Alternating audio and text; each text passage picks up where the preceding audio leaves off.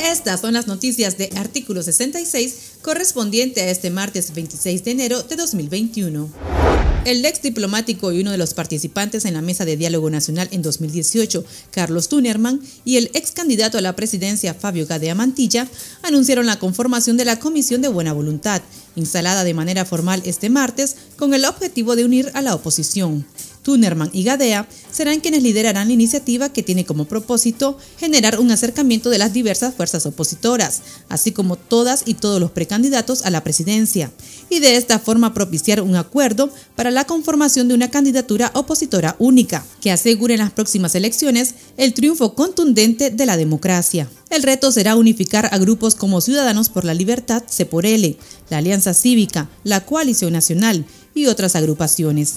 Escuchemos las declaraciones del doctor Carlos Tunerman. Porque creemos firmemente que una oposición unida es más efectiva y una oposición unida es la que puede hacer realidad la presión que se requiere para obtener unas reformas electorales que respondan a los estándares internacionales. Una oposición unida es la que puede realmente eh, lograr la liberación de los presos políticos, la que puede también eh, sacar mediante procedimientos consensuados y democráticos una candidatura única para que el triunfo de la democracia en las elecciones próximas sea contundente.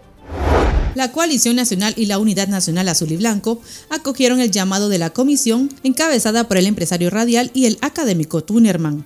En comunicados presentados por separado, la coalición agradeció la iniciativa y confió en que se logrará la unidad de las fuerzas sociales, políticas y económicas de oposición para alcanzar la libertad, la democracia y el Estado de Derecho. Llega en el momento oportuno donde los nicaragüenses queremos una nueva Nicaragua con justicia, destaca el comunicado.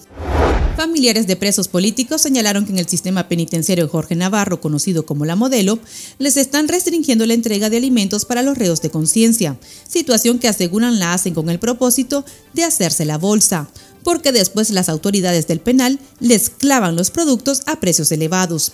Igualmente denunciaron que a los reos los están obligando a firmar un documento donde afirman que son bien atendidos y no reciben malos tratos, mientras a los parientes les advierten que ni se les ocurra andar hablando falsedades de falta de atención médica a los presos políticos. Estas han sido las noticias de Artículo 66. Para esta y otras informaciones, visite nuestro sitio web www.articulo66.com. Síganos en Facebook, Twitter e Instagram y suscríbase a nuestro canal de YouTube. Les informó Gabriela Castillo.